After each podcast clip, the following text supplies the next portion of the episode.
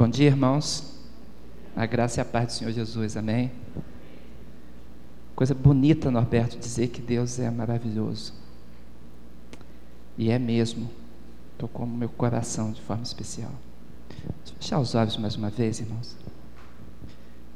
Senhor Deus, muito obrigado, Pai, porque o Senhor nos traz aqui para estarmos juntos na tua igreja, Senhor, como igreja reunidos pelo nome de Jesus, Pai. Jesus fez isso por nós. Ele nos resgatou com mão forte, nos purificou através do seu sangue, nos fez igreja sua. E agora, Senhor, nós podemos estar aqui, Senhor, tratando das tuas coisas. Muito obrigado, Senhor, por esses anos que o Senhor deu à nossa igreja, o Senhor tem dado, Senhor nós estamos muito felizes com isso. Fala ao meu coração, o coração dos meus irmãos. Realiza aquilo que é teu, Pai. Nós clamamos pelo nome de Jesus. Amém. Louvado seja o Senhor. Enquanto estava ali sentado, me deu muito desejo de abrir a Bíblia em Efésios capítulo 1. Gostaria que os irmãos abrissem comigo. Efésios 1. Durante o louvor, meu coração foi muito tocado para ir para esse texto. Eu gostaria de ler com os irmãos abrindo. Portanto, o que vamos fazer aqui? Diz assim, Efésios 1, a partir do, do início mesmo. Paulo, apóstolo de Cristo Jesus, por vontade de Deus, aos santos que vivem em Éfeso e fiéis em Cristo Jesus Graça a vós outros e paz, da parte de Deus nosso Pai e do Senhor Jesus Cristo. Bendito o Deus e Pai de nosso Senhor Jesus Cristo, que nos tem abençoado com toda sorte de bênção espiritual nas regiões celestiais em Cristo. Assim como nos escolheu nele antes da fundação do mundo, para sermos santos e irrepreensíveis perante ele e em amor nos predestinou para Ele, para a adoção de filhos, por meio de Jesus Cristo, segundo o beneplácito de Sua vontade, para louvor da glória da Sua graça, que Ele nos concedeu gratuitamente no amado, no qual temos a redenção pelo Seu sangue, a remissão dos pecados, segundo a riqueza da Sua graça, que Deus derramou abundantemente sobre nós em toda a sabedoria e prudência, desvendando-nos o mistério da sua vontade, segundo o seu beneplácito que propuseram em Cristo, de fazer convergir nele, na dispensação da plenitude dos tempos, todas as coisas, tanto as do céu como as da terra. Nele digo, no qual fomos também feitos herança, predestinados segundo o propósito daquele que faz todas as coisas segundo o conselho da sua vontade, a fim de sermos, para louvor da sua glória, nós os que de antemão esperamos em Cristo, em quem também vós, depois que ouvistes a palavra da verdade, o evangelho da vossa salvação, tendo nele também crido, foste selado com o Espírito Santo da promessa. Amém?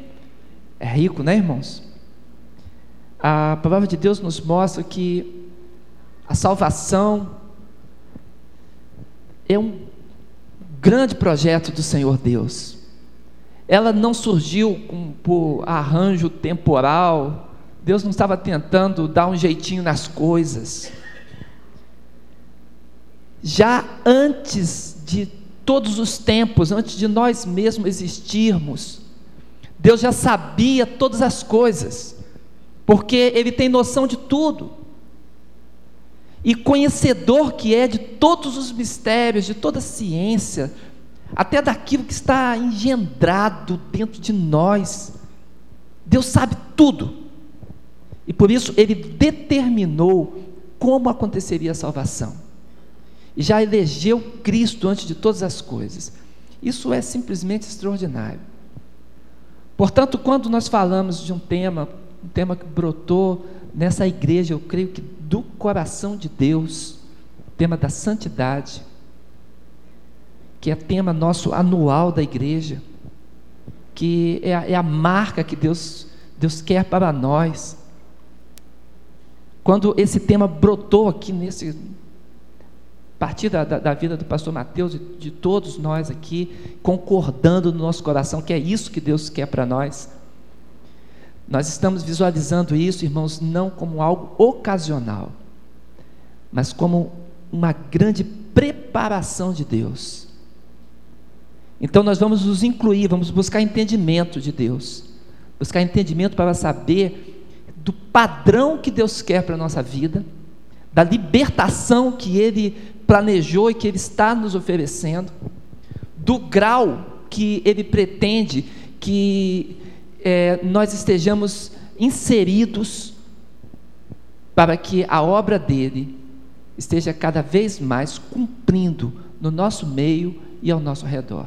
É isso que Deus espera de nós. Por isso, com essa palavra de Efésios que Deus me tocou essa manhã, eu quero abrir essa palavra e vamos ver se nós conseguimos entender algo do que o Senhor tem para nós.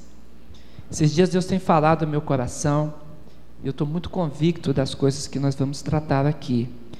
Quero que você tenha bastante liberdade, nós estamos é, buscando a face do Senhor, e se você tiver pergunta, não, não existe menor dificuldade em você fazer as perguntas. Nós estamos no ambiente de Deus, onde o Espírito Santo manifesta. Então, é, se preferir, quiser escrever, encaminhar, pode ser. Se estiver tocando demais o seu coração, se quiser levantar a mão e falar, também pode ser. O fato é que nós queremos, nesse momento, tratar das coisas do Senhor e falar da santidade dele. Amém? A igreja concorda? Amém? Então diga para o seu irmão que está do teu lado, cumprimenta ele e fala assim: olha, irmão, amém. amém. Se você tiver essa liberdade, se não tiver, pode ficar falar baixinho, sem olhar para ele mesmo assim, falar amém. Também serve. o fato é que nós estamos aqui incumbidos, né, de entendermos isso que Deus tem para nós. E queremos começar dizendo que santidade é atributo de Deus. Quando nós olhamos para a página da Bíblia, quando começamos a ler as coisas do Senhor, fica logo muito evidente, irmãos, que Deus tem certas características, ele tem certos atributos, coisas que distinguem Deus. Deus não é semelhante a ninguém. Deus é completamente extraordinário, ele é maravilhoso. Por isso que esse hino que vocês cantavam tocou, né? Dizer que Deus é maravilhoso é algo muito profundo. Nós temos um, um conhecido, temos há alguns anos que não vemos, ele escreveu um livro chamado A Morte de um Guru o, o Rabi Ramarajá, ele, ele é um, um hindu da, daquela casta Brahmani, a mais alta, ele era adorado como um deus. E ele tinha seus, não discípulos, mas seus adoradores. E quando ele esteve no Rio de Janeiro, ministrando as palestras, e nós tivemos oportunidade de almoçar com ele algumas vezes entendermos o coração daquele homem de Deus. Nós entendemos como foi muito profundo o toque de Deus na vida dele. E ele dizia o seguinte: que ele se converteu a Jesus Cristo, abandonou, a adoração de, de, Shiva, que era onde ele pretendia se, se, se unir ao final da sua caminhada, cumprindo aquilo que ele cria que chamava-se karma. Ele disse que a palavra que tocou ele quando ele entrou numa igreja evangélica, pela primeira vez, uma igreja muito pequenininha, e ele entrou ali, escutou os irmãos cantando, e os irmãos cantavam que Jesus é maravilhoso. Jesus é maravilhoso. E ele, eles cantavam uma música assim. E ele falou que ficou pensando nos deuses e em tudo, nele mesmo, e falou que ele não poderia chamar ninguém de maravilhoso. Como é que aquelas pessoas ali diziam isso a respeito de Jesus? E quando ele acabou de ouvir os testemunhos, de escutar as coisas que as pessoas diziam da transformação da sua vida, do grande chamado de Deus, da obra da salvação, ele no final daquele culto ele concluiu: é mesmo.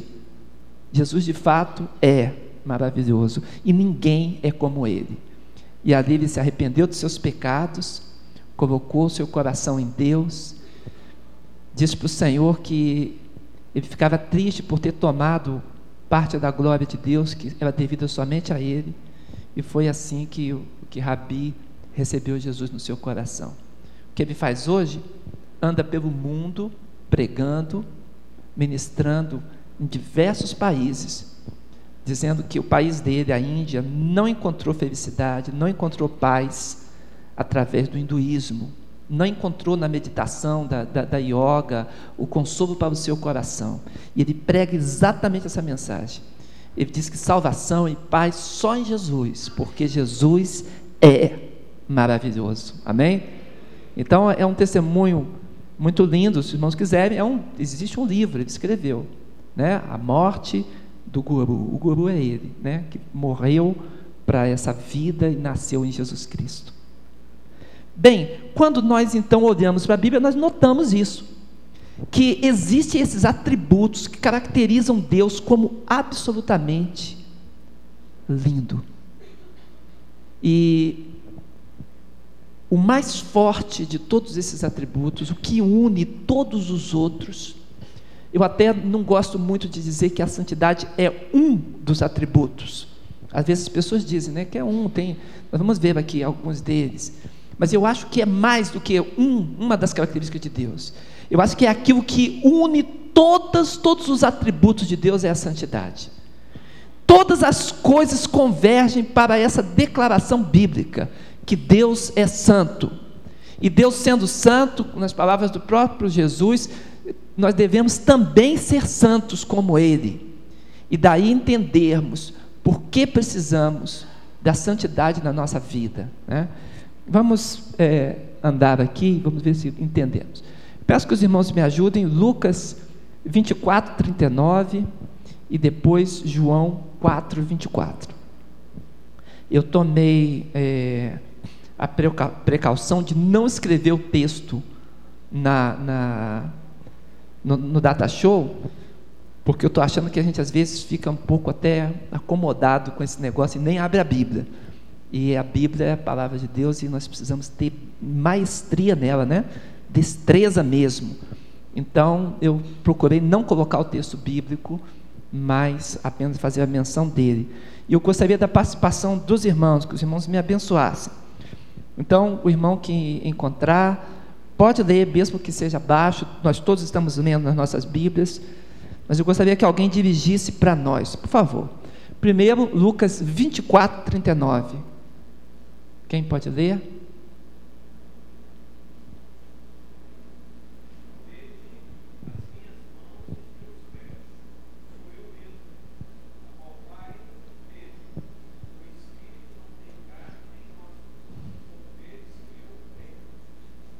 Declaração de quem entende do assunto. Declaração de Jesus Cristo. Um dos atributos da grandeza de Deus é a espiritualidade. Deus é espírito. Nós vamos ler isso aqui no texto. E Jesus Cristo, completamente, completamente autoritativo, discerne para que não haja dúvida. Ele diz: olha, um espírito não tem carne, não tem ossos, não é material não é composto de nada físico, não depende do físico, não advém da matéria. Jesus Cristo apresenta o que, que é um espírito, quando ele ressuscita ali, ele está dizendo isso, para que fique muito claro diante deles.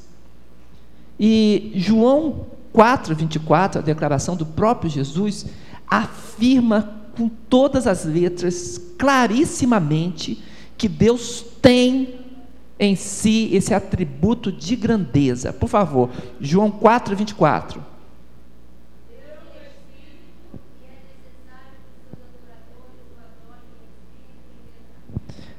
Amém. Deus é Espírito. Deus é Espírito. Irmãos, por ser, por ser Deus Espírito, não vai adiantar coisa alguma uma adoração a Deus apenas religiosa. O ritual religioso não toca o coração de Deus. Para que Deus seja tocado em seu coração, no seu ser, é necessário, Jesus fala, importa que estes que procuram adorá-lo o realize também em espírito. Foi para isso, foi por isso que Deus nos fez seres espirituais. O sopro de Deus em nós, ali no início de Gênesis, quando Deus sopra nas narinas do homem, o homem se, se torna alma vivente, tinha o objetivo de podermos ter comunhão com Deus, compartilharmos com Ele. Ali ele também nos distingue de toda a, a, a criação. Naquele momento em que Deus sopra sobre o homem, ele nos dá a possibilidade, irmãos, de uma adoração que realmente toque o seu coração. Portanto, quando alguém vive simplesmente uma religiosidade de domingo, de um dia especial apenas, quando pessoas vão na igreja em ocasiões, quando há festas e tudo mais, isso permite ter um vislumbre de Deus. Mas a adoração a Deus exige um compromisso de vida, um compromisso, compromisso completamente vitalício. É necessário que aquele que adora a Deus o faça com o seu espírito. E para isso precisa ser tocado no seu coração, precisa ser vivificado por Deus. A necessidade nossa perante Deus é muito grande quanto à salvação, mas poderíamos buscar, buscar e não encontrarmos nunca. Eu era criança, a gente brincava, quando eu era criança assim, ficava perto do, de um coleguinha qualquer e ficava fazendo assim, pastor, não sei se lá em São Paulo tinha essas brincadeiras, aqui em Brasília tinha, ficava fazendo assim, no ar. A pessoa falava assim, você perguntava: O que, que eu estou fazendo? Aí eu, como é que é? Você falava: Diz o que, que eu estou fazendo. Sabe o que eu estou fazendo? A pessoa: Não. O que, que você está fazendo? Aí a gente respondia: Estou pegando ziriguidum. E ficava assim no ar, pegando ziriguidum. Aí a pessoa dizia bem assim: Mas o que, que é ziriguidum? Aí a criança respondia: Não sei, ainda não peguei nenhum. E continuava, brincadeirinha de criança de Brasília, tá? Ah, muitas pessoas ficam na, na adoração assim, como que catando ziriguidum, uma coisa aí invisível no ar, sem saber o que, que está fazendo. Irmãos, a adoração a Deus, ela é completamente objetiva e ela necessita que o nosso coração esteja tocado pelo Senhor. Compreende? Nós temos em nós uma substância co-igual a Deus, porque Deus soprou em nós o Espírito. Só que soprando em nós o Espírito, nós precisamos compartilhar dessa vida com o Espírito de Deus, senão nós ficamos ressecados. E aí, cantar, ler a Bíblia, quantas pessoas lêem a Bíblia e não entendem? Lê. Eu conheço pessoas que, que leem mesmo, às vezes até mais do que eu. E lê, acaba, volta, lê, acaba, volta, e não entende o que está acontecendo ali dentro. Está espiritualmente pegando ziriguidum. Não vai pegar nada. Porque é necessário, é muito importante, é muito importante que sejamos tocados pelos Espírito, nos apresentemos a Deus para sermos tocados por Ele, para que essa adoração seja verdadeira. Senão, é isso que a religiosidade sem o Espírito faz fazemos gestos, as palavras ecoam, os sons ferem né, a atmosfera, e nós não alcançamos nosso objetivo, não chegamos ao coração de Deus. Na verdade, sem santidade, nós não tocamos ao coração de Deus. Quando eu fui chamado para o pastorado, para o ministério, eu tive um sonho. Eu tinha falado com o nosso pastor na época, o pastor, o pastor Colby. Raymond Kolb, nosso pastor aqui na nossa igreja. Eu tinha falado para ele, pastor, eu tudo que eu escuto na igreja, eu estou chorando muito durante as mensagens e eu falo para os meus meus amigos na escola, no meu prédio, eu estou sempre falando para eles de Jesus. Está acontecendo alguma coisa comigo que eu não sei dizer o que, que é. Aí o, o pastor Cobre falou assim: é, é, Valdeir, você está sendo é, tocado pelo Espírito de Deus. Era assim que ele falava, com um sotaquezinho assim, né? Fala assim: Deus deve ter alguma coisa para o irmão. E, e eu falei: Mas o que, que eu faço? Ele falou assim: É pedir confirmação, que Deus, Deus toca também. E ele falou uma coisa para mim que mexeu comigo. Ele falou assim: Quem sabe Deus não fala em sonhos para você? E eu falei: Em sonhos? E nós oramos no gabinete ali do pastor. E eu fui para casa. E de fato, quando chegou a noite, eu tive um sonho. Um sonho. Um dia eu estava contando isso para um, um, colega, ele ver assim: Ah, Valdeir, você é muito tolinho. Pastor falou aquilo, a sua, sua psique ficou influenciada por aquela palavra, e aí você teve um sonho. Eu falei, bem, aquela tolice me abençoou até hoje, porque tocou meu coração de um jeito especial. Mas eu tive um sonho, o meu sonho foi o seguinte: alguém chegava para mim, eu estava num ambiente muito bonito, muito lindo, e alguém falava para mim assim: aqui, tudo que Deus fala ecoa de um canto a outro. Eu dizia, ecoa? Sim, ecoa de um canto a outro. Não existe barreiras para a voz de Deus aqui. Mas onde é que eu estou? Aqui você está no céu. Não existe nada que impeça a voz de Deus de ecoar de um canto ao outro. E eu escutei aquela palavra, falei: puxa, que bonito a voz de Deus ter liberdade. De repente, naquele sonho, aquela cena passou e eu estava em frente ao meu prédio.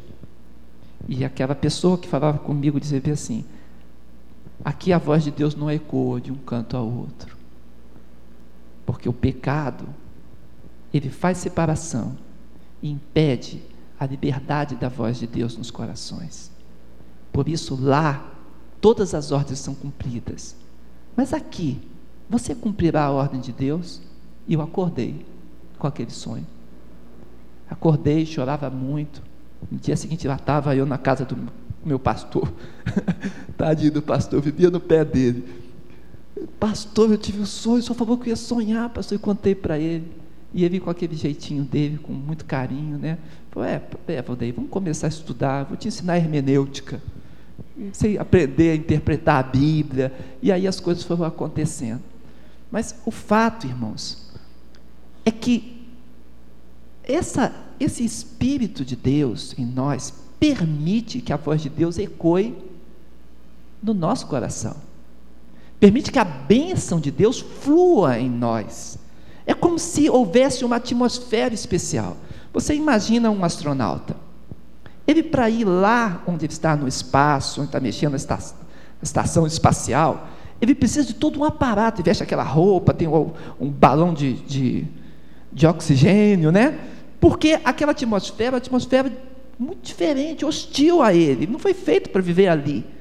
Então, para ele viver naquele ambiente, estar ali, ele precisa de estar completamente munido com aquilo que lhe permite sobreviver. Pois a mesma coisa, esse mundo, ele jaz no maligno. Ou nós somos tocados por Deus e somos enchidos no nosso espírito da presença dele. Caso contrário, nós vamos sufocar lá fora no mundo. A espiritualidade, a, a, o, o amor, a paz, tudo vai ressecar e nós vamos como que morrer do lado de fora.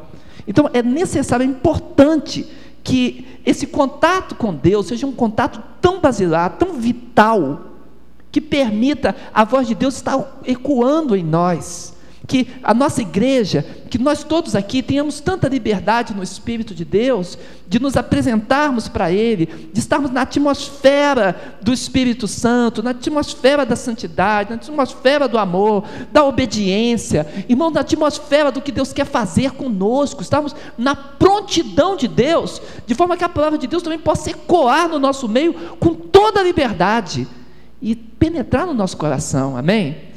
Isso é muito importante. Quando a gente olha para uma declaração dessa de Jesus Cristo, nós precisamos entender: sem adoração em espírito, nós não tocamos o coração de Deus. Não tocamos. Importa que os que o adoram, o adorem em espírito e em verdade. Uma palavra acompanha a outra. Não existe mentiras em espírito. A verdade brota da adoração em espírito. Portanto, sendo Deus um Deus eterno, Deus, além disso, ele não sofre as limitações inerentes, inerentes ao corpo físico. Outro dia, uma pessoa me fez uma, uma pergunta. Eu achei a pergunta assim é, é interessante. Adão, antes de pecar, podia morrer? Me perguntaram depois de uma escola dominical. Falei, por que, que você pergunta? Não, porque eu escutei que Adão, antes de pecar, não podia morrer.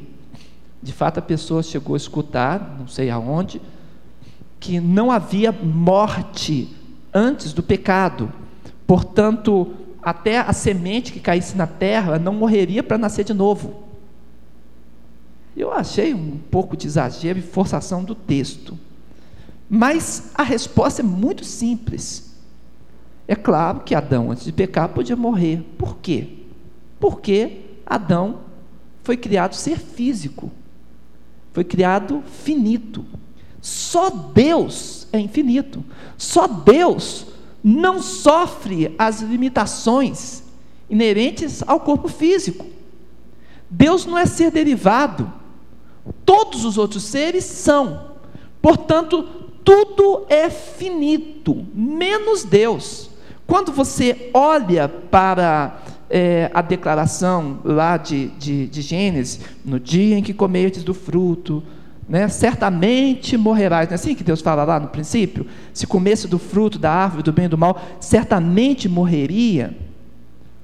O que Deus estava falando não era é, é, da morte como, como cessação do, da, da, matéria, não. Está falando da sentença do pecado. A sentença do pecado. A morte é tanto inerente a um ser físico que no meio do jardim tinha a árvore da vida. Né? Para que árvore da vida se não havia morte? Então Deus tinha um plano com relação a esta vida que fluiria, continuaria fluindo através do homem, o homem se sujeitando a Deus e buscando a sua bênção eterna. As coisas aconteceriam. Deus tinha esse grau, digamos assim, né? Mas a finitude é inerente a todos nós. Então, o que acontece aqui, irmãos, é muito importante nós entendermos que Deus está acima de tudo isso. Portanto, o nosso relacionamento com Ele precisa ser um relacionamento completamente especial. Romanos 6, 23, todos nós conhecemos, o salário do pecado é a morte.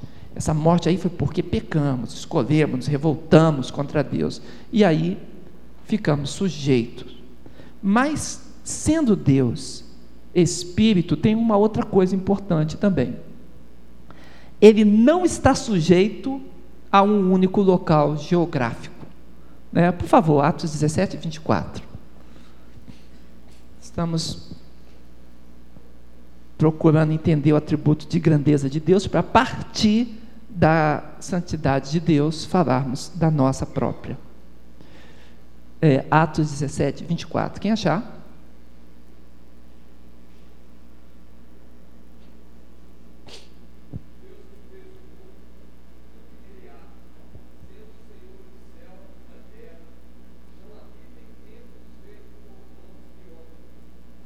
Excelente. Então, Deus mesmo, Ele que criou todas as coisas, tudo que existe, né? O mundo, tudo, Paulo engloba tudo aqui, Senhor do céu, da terra, fala, não é possível que Deus habite num lugar só. Ou a, a, a, Deus é espírito eterno. E é por isso que a gente fala em atributo de grandeza de Deus. Fala da imensidão de Deus. Então Deus, ele pode estar onde ele quiser, no tempo que ele quiser, quanto ele quiser, ele pode manifestar-se da forma que melhor pretender, porque ele está, irmãos, acima de todas essas coisas. Então, nós podemos ter a alegria de clamarmos a Deus aqui, e os nossos irmãos lá, vamos ver aonde? Falamos da Índia agora, né? lá na Índia, poderiam no mesmo tempo estar clamando a Deus, e Deus está escutando eles. Eu fiz uma pergunta um, um dia quando estava lá em Petrópolis, numa reunião da. da é, é o aniversário de um seminário, seminário diocesano. Eu fiz uma pergunta para um bispo que estava lá, naquele seminário diocesano. Porque ele era muito ligado a é, o culto a Maria, mãe de Jesus. Eu fiz uma pergunta a ele. Falei, senhor bispo, me responde uma pergunta. Eu estou aqui, Deus me deu a oportunidade, eu dei aula de grego para os seminaristas desse seminário católico lá, diocesano. Eles estavam sem professor de grego, pediram minha ajuda e eu fiz isso. Dei ajuda a eles. E na, no aniversário, acho que era 50 anos do seminário, fui convidado para a festa, e lá fui eu para a festa. Mas durante a, a, a, missa eu fiquei um pouco constrangido, apesar de que eu estava assim, com o coração muito aberto de compartilhar ali com eles e tudo. Mas eu fiquei constrangido porque tinha uma imagem muito grande, ainda tem lá uma imagem muito grande de Maria, muito grande mesmo. E do lado assim, muito pequenininho, do lado direito, assim, talvez desse tamanho assim, uma imagem de Jesus no canto. E no outro canto, uma imagem pequena também de José. E eu fiquei constrangido de estar ali dentro. E quando acabou, a, aquela homilia tão bem elaborada pelo bispo, fundador daquela casa, eu fiz a pergunta a ele.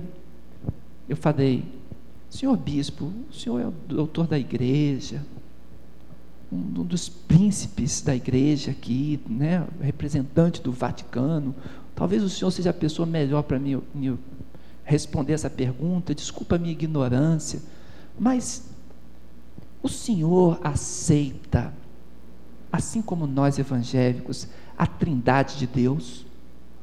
E ele respondeu muito veemente, muito alegre, ele falou, claro, trindade de Deus sim. Eu falei, e o senhor crê nas três perfeições de Deus? Ele falou, claro, pastor, nós cremos tudo igual.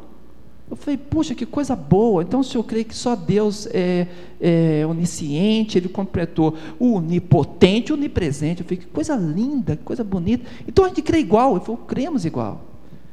Eu falei, eu fiquei um pouco constrangido por causa da estátua. O senhor desculpa, a gente não está acostumado a olhar assim, ver essa estátua tão grande né, e a de Jesus tão pequena. Por que isso? Ele falou, porque essa igreja aqui tem esse nome, Igreja de Maria. Então, a, a, a pessoa que é o nome da igreja tem a estátua maior. Eu falei, puxa, que coisa interessante, eu não tinha ainda é, essa compreensão cultural de vocês. Então o senhor me, me responde mais uma pergunta, desculpa a minha ignorância, mas me responde. Ele falou, claro, pode perguntar, pastor. O senhor tem nos ajudado aqui, dando aula, pode perguntar. Eu falei, então o senhor crê que só Deus é onisciente? Ele falou, sim. Só Deus é onipresente? Sim. E só Deus é onipotente? Sim. E os seminaristas tudo em volta, né? Meus alunos ali, uns 17, 15 ali, né? A gente na porta da igreja depois da homilia. Eu falei, agora, então o senhor me diga, se só Deus é, é, é onisciente, como é que o senhor me explica que um, um bilhão de fiéis católicos estejam orando a Maria, por exemplo, num domingo, pedindo a ela rogai por nós. Como é que pode explicar isso?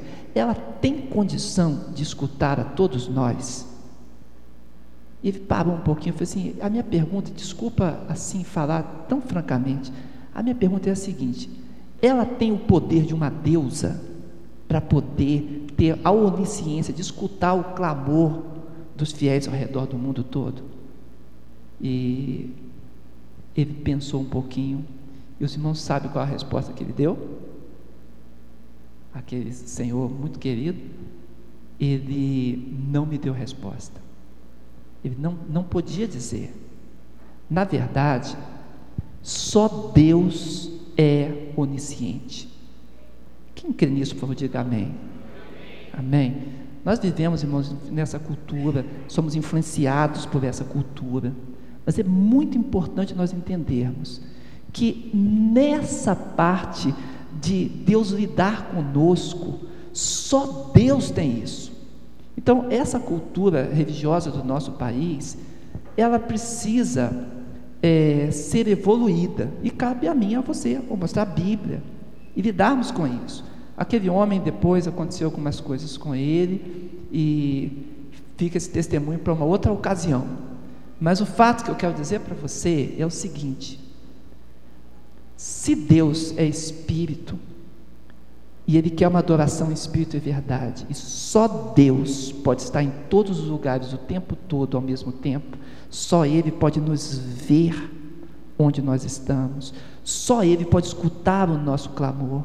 Então, irmãos, queridos e amados, que tipo de fiéis nós não devemos ser? Respondendo a essa presença tão maravilhosa que segue conosco em todos os cantos, em todos os lugares. Usando uma palavra do apóstolo Pedro, o que será de nós se negligenciarmos tão grande salvação? Deus estando conosco, Ele sendo Espírito, podendo nos acompanhar, e só Ele pode fazer isso, ninguém mais pode fazer, por mais maravilhosos que sejam os testemunhos desses servos do passado, nenhum deles tem capacidade de realizar isso, mas Deus está conosco, nos acompanha, é sobre nós, é por nós, segura na tua mão, segura na minha, nos vê em todos os instantes, está esperando uma adoração verdadeira do nosso coração. Então, que tipo de pessoa nós não precisamos ser, não devemos buscar nele? Eu estou chamando de grau por, por falta de uma palavra melhor, né? Buscar nele esse grau. Você compreende o que eu estou dizendo? Então, observa que essas características de Deus mostram a grandeza de Deus e só dele. Nenhum outro santo do passado tem essa característica. Só Deus, Deus, Deus, Deus, só Ele, só Ele é supremo e maravilhoso. Por favor. E este Deus, ele tem verdadeira vida. Essa vida é completamente extraordinária em Deus. Eu gostaria de ler esses dois textos com os irmãos. Primeiro Jeremias 10, 10 e logo em seguida João 5, 26. Por favor.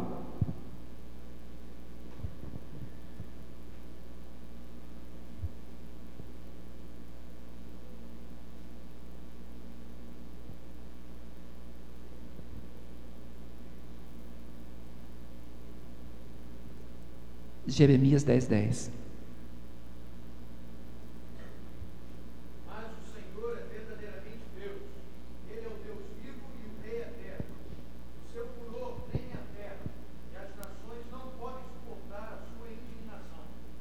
Muito bem. João 5,26.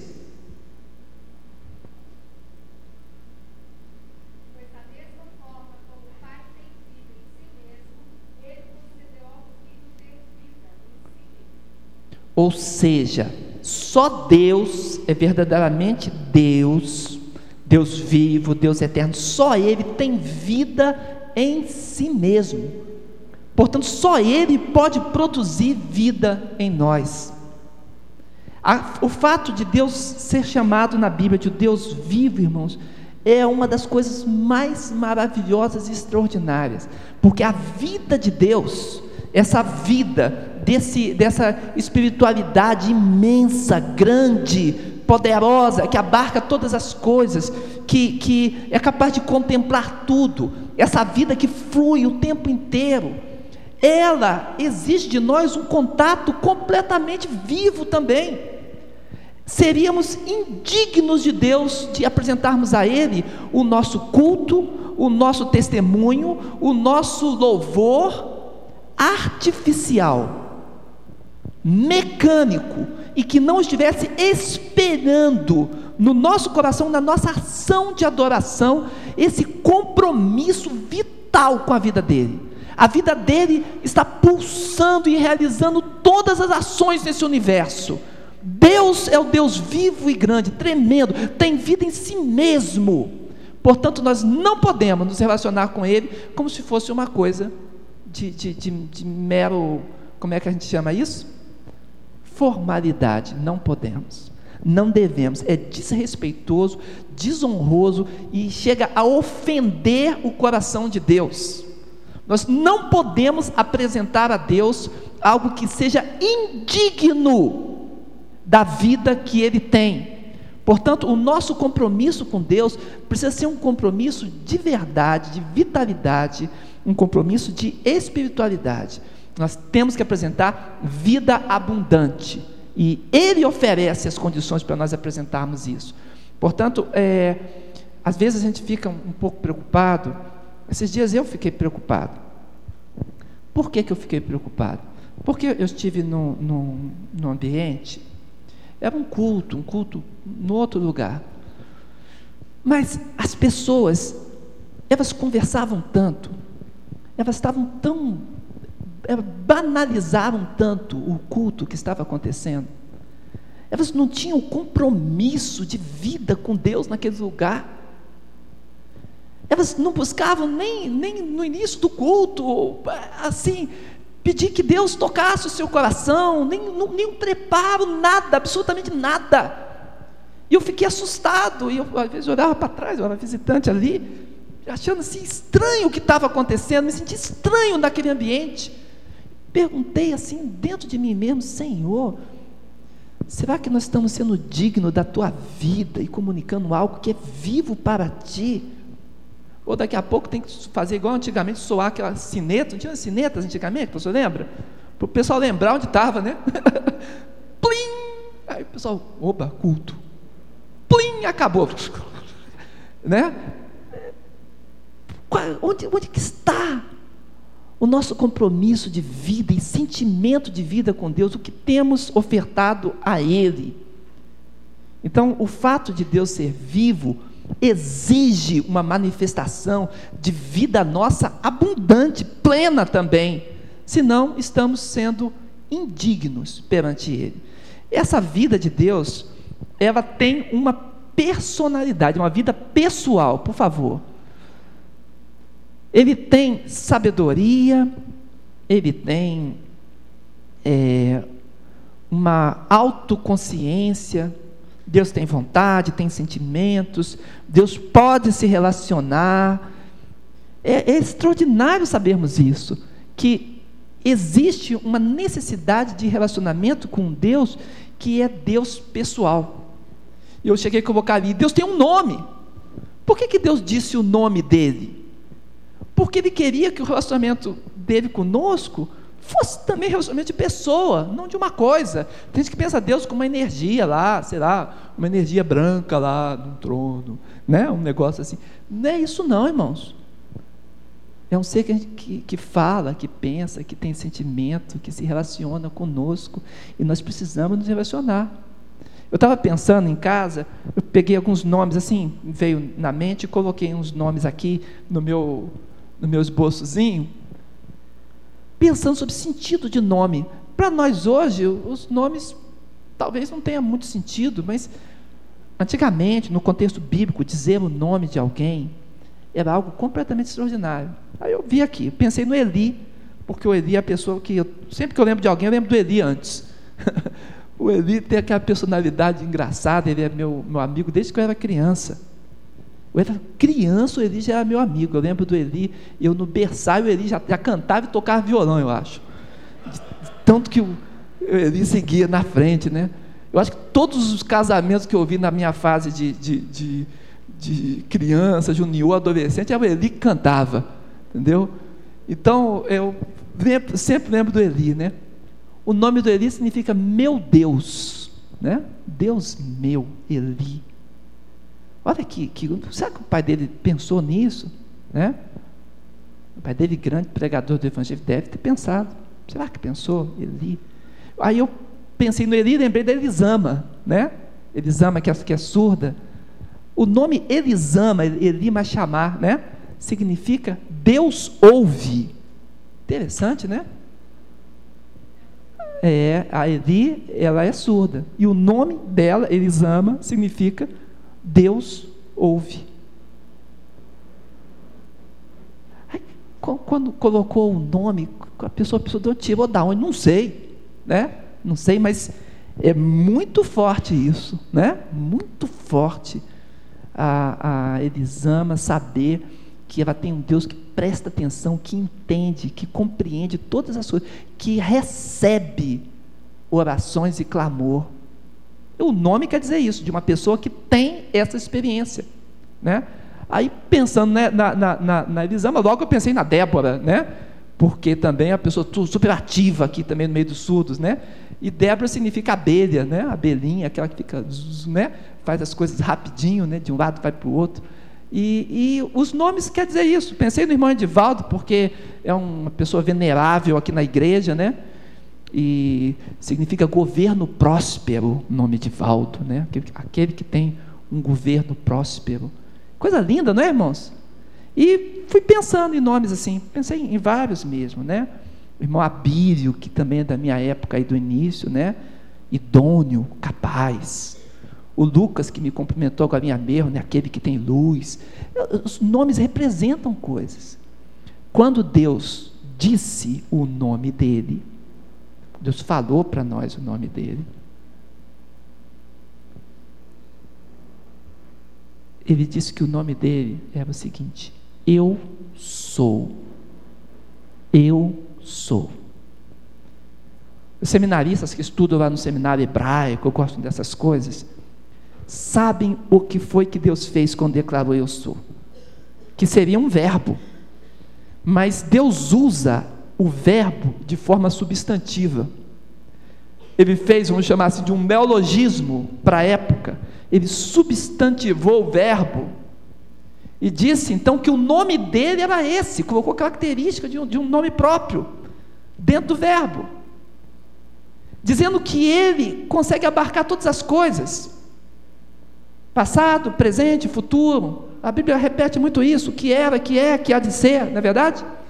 Quando Deus comunica isso, Ele está falando da grandeza dele, da personalidade dele. Ele tem um nome, mas o nome dele é excelso, elevado, acima de todas as coisas. Esse é o nosso Deus. E Ele diz o nome dele, para que fique muito claro que Ele não é uma coisa, ele é uma pessoa e merece amor. O nosso relacionamento com Deus é um relacionamento de amor. Irmãos, quando eu não me não me relaciono com Deus com amor, com inteligência, com criatividade, eu estou na realidade menosprezando a personalidade de Deus e assim, tendo como coisa de menos, vulgar, fugaz, a revelação pessoal de Deus. E o mais extraordinário desse universo foi que Deus se revelou, se mostrou a nós, disse como Ele é. Quando eu estou envolvido em vida de pecado, achando que Deus não está vendo ou que não está ligando, eu estou menosprezando a presença dele, a vida dele e a personalidade dele. Estou tratando ele como se ele fosse um bobo, um, um ignorante, um alheio. E Deus está aqui, vendo cada um de nós, vendo a mim, vendo você em todos os momentos. Os irmãos entendem? Por isso, sem uma compreensão de quem é, como a gente pode falar de santidade? Precisamos olhar para Deus, ver este Deus, perceber quem Ele é e entendermos que temos relacionamento com Ele, precisamos ter. Eu estava numa igreja e eu ensinei a igreja a fazer oração. porque as orações eram tão impessoais e era, eram bonitas, mas eram muito impessoais. Ó, oh, tu, grande Senhor, eterno da glória e tal. É umas coisas bonitas assim, mas eu achava que, que eu não tinha entendido bem quem era Deus. Jesus ensinou a gente a orar a Deus chamando Deus de Pai, né? Pai nosso que está no céu. Ele diz que o Espírito nos dá maior condição ainda de chamar ele de paizinho, Abba, Pai, né? Isso é relacionamento, é isso que Deus quer. Eu, numa certa igreja, eu tive que dizer para eles isso, mostrar quem é Deus. E foi interessante, foi bonito ver como as pessoas oravam naquela noite e se apresentavam a Deus e conversava a Deus como alguém próximo a si, não como aquele que está lá levado lá em cima, entende? Mas como Deus que se revelou e quer falar ao meu coração, quer falar ao teu coração. A grandeza da pessoa de Deus é extraordinária. Por favor. Implica que Deus não recebe tudo que lhe oferecemos. E aqui eu gostaria que você prestasse bem atenção nessa frase. Deus não recebe tudo que eu ofereço a Ele. Deus, Ele tem o critério dele de receber as coisas. Não é de qualquer jeito, não. Antigamente as pessoas falavam assim: você pode cantar à noite? Porque as coisas eram feitas muito rápidas, né? Às vezes a gente ensaiava ali atrás, perto do mato, ali, para cantar no culto 20 minutos depois, né, fazia uns quartetos, saía tudo na hora, né? Alguém dava um, um, um tom e os outros seguiam ou perseguiam, né? Aquele tom e saía alguma coisa, as coisas aconteciam. Mas vocês podem cantar à noite? Ah, já que é para Deus, né? De, dar um jeito aqui, né? E saía de qualquer jeito mesmo, né? Não, irmãos, para Deus não é de qualquer jeito, não. Não é de qualquer jeito. Não é tudo que Deus recebe. Eu estava comentando no seminário que fiquei tão triste esses dias de ver uma apresentação, e não vou dizer o nome da pessoa, mas ver na internet uma apresentação de uma pessoa, uma cantora louvando a Deus, e de repente ela achou por bem ficar andando de quatro no palco. Dizia que estava com a unção do leão, andando de quatro no palco. Aí fazia. Né? Unção do leão. Fiquei triste. Pastor, para comer foi difícil. Uma pessoa de projeção nacional fazia aquele troço lá. Eu fiquei triste, ficou, entristeceu meu coração, sabe? E às vezes as pessoas falam, não, é para Deus, entende? Vai apresentando. Deus não recebe qualquer coisa, irmãos. Ninguém pode abordar Deus com o seu próprio termo. Eu coloquei três exemplos aqui da Bíblia. Nós não podemos abordar a Deus de qualquer maneira. É Ele que diz o padrão, porque nós estudamos a Bíblia, porque viemos aqui para a escola dominical, porque tem as pessoas que ministram da parte do Senhor, que pregam o Evangelho. Por quê? Por que, que Deus utiliza ministérios para realizar as suas ministrações específicas? É porque Deus quer que a gente entenda, irmãos, que não é de qualquer jeito e não é qualquer coisa. Eu coloquei três exemplos bíblicos aqui. O primeiro exemplo, e todos nós conhecemos muito bem as histórias dos três, foi Caim. Logo no início de Gênesis. Qual o problema de Caim? Deus queria que apresentasse sacrifício, porque o pecado havia acontecido e uma vida deveria ser apresentada no lugar de outra. E essa declaração profética ia culminar lá em Jesus Cristo, que se apresentou, a vida dele derramada no nosso lugar. Mas Caim não era pastor. Ele não cuidava de rebanho, não cuidava de ovelha, ele era agricultor. Ele falou: Ah, o que eu tenho é essas frutas aqui pegou lá um punhado de frutas, pegou lá um, um pouco de legume, sabe? Fez lá uma cesta. Falou, eu vou apresentar a Deus, é o que eu tenho, do jeito que eu tenho, eu vou me, me importar em ficar buscando um animal. Eu vou dar é assim mesmo. E foi isso que Caim fez. Abordou a Deus nos seus próprios termos. E Deus rejeitou a oferta de Caim. Não aceitou a oferta de Caim. E o coração dele, porque é um coração orgulhoso, se apresentava do seu próprio jeito mesmo, porque ele era assim, ele se encheu ainda mais de ódio. E ficou com ódio do seu irmão. Porque o seu irmão foi recebido diante de Deus e ele não. A palavra de Deus para ele, Caim, se procederes bem, não haverá aceitação para ti. O que Deus falou para ele? Volta atrás, meu filho, volta atrás. Ainda há possibilidade de você ser aceito. Proceda bem, haja do jeito certo, entenda o que, o que você precisa apresentar. As pessoas querem apresentar para Deus qualquer coisa, tem que ser do meu jeito, forçando barra para Deus, vai engolir, é o que eu tenho. Não é assim, irmãos, não é assim. Por que Caim apresentou dessa forma? A oferta dele foi rejeitada. O coração dele se encheu de ira, o resultado foi que Abel foi o primeiro sangue justo derramado sobre a terra, por causa do, do enrijecimento do pecado de Caim, do seu orgulho, da sua vaidade. Segunda pessoa, Saul. Saul tinha exatamente é, é, esse jeito de abordar a Deus dos seus próprios termos. Deus não queria aquele gado que Saul apresentava. Sabe por que Deus não queria? Porque tudo aquilo era oferecido daquele povo, era oferecido para Baal. E a oferta de Deus é uma oferta especial. Deus não queria aquelas ofertas de Baal. Aquilo era considerado uma nação pecaminosa, injuriosa, e uma nação que queria o mal de Israel, queria exterminar com aquele povo.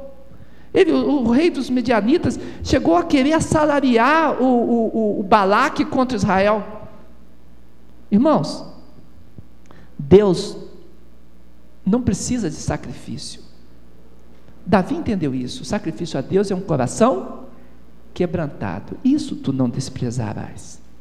Mas Saul falou: não, já que eu tenho isso daqui, Deus não quer, mas eu vou oferecer o melhor. Separou o melhor do gado do gado que era oferecido a deuses estranhos e falou: Vou dar para Deus. Que coisa interessante, né? Quando nós estávamos no Rio de Janeiro, pastoreando uma certa igreja, o traficante do lugar me procurou. E eu levei um susto quando ele entrou.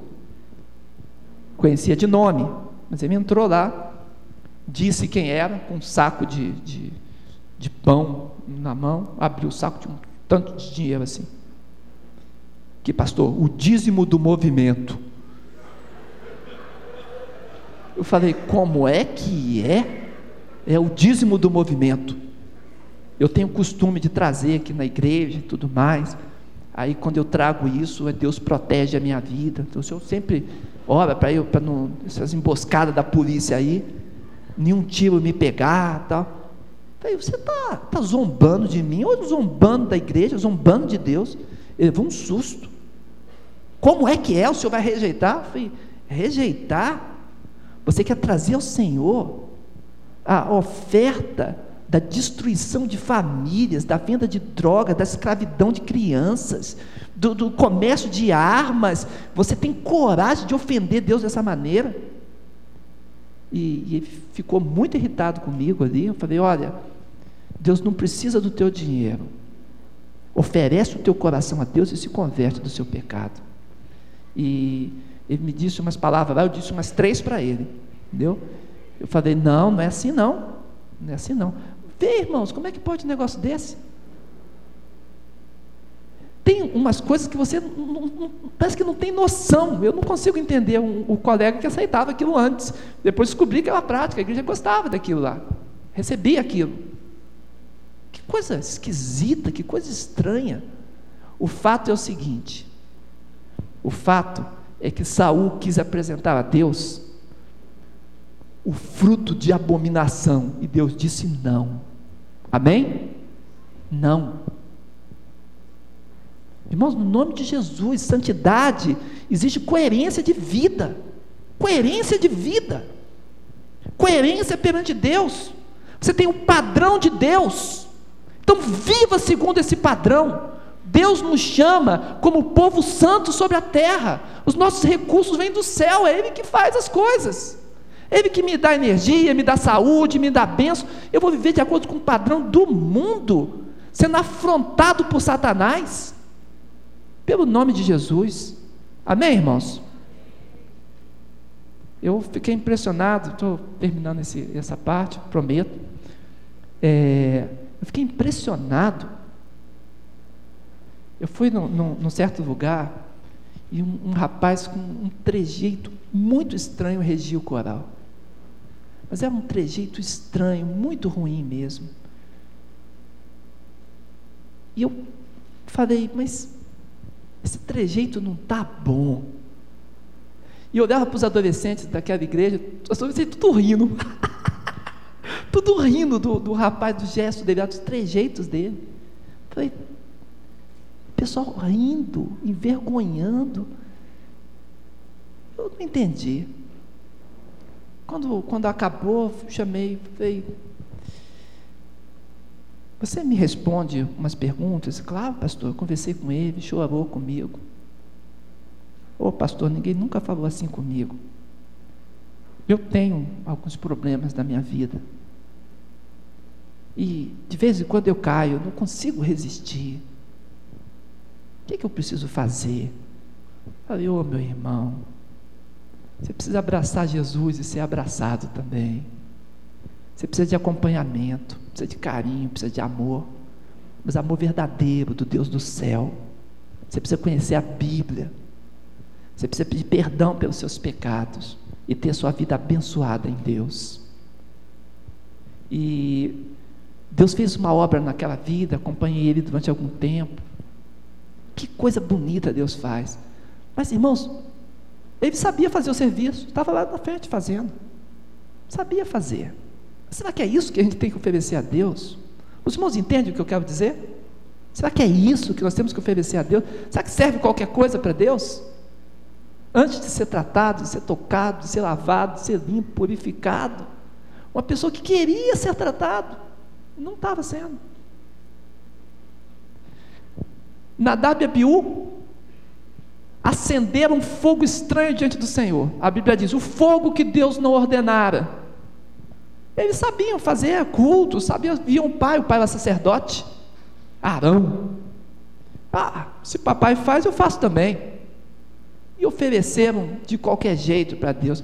Deus não olha que haja fogo no altar. Deus olha a natureza do fogo. Amém? Deus não olha, irmãos, que a gente faz tantos eventos. Deus quer saber a natureza desses eventos. Nós estamos lá comprando, adquirindo a, a nova sede. Isso é bom, é maravilhoso. Mas o que Deus está olhando, está interessado em saber, é o que isso está produzindo no meu coração e no teu. Será que Deus se interessa tanto que tenha mais um terreno? mais um templo. Ou o interesse dele é que o nosso coração seja transformado nesse processo. Às vezes eu vejo o pastor falando, insistindo nesse tema, e sempre que ele fala, o meu coração é tocado, tocado, tocado. Por que, irmãos? Grandes empresários constroem grandes prédios. Qualquer um constrói um prédio, constrói um, um evento, uma quadra, qualquer coisa.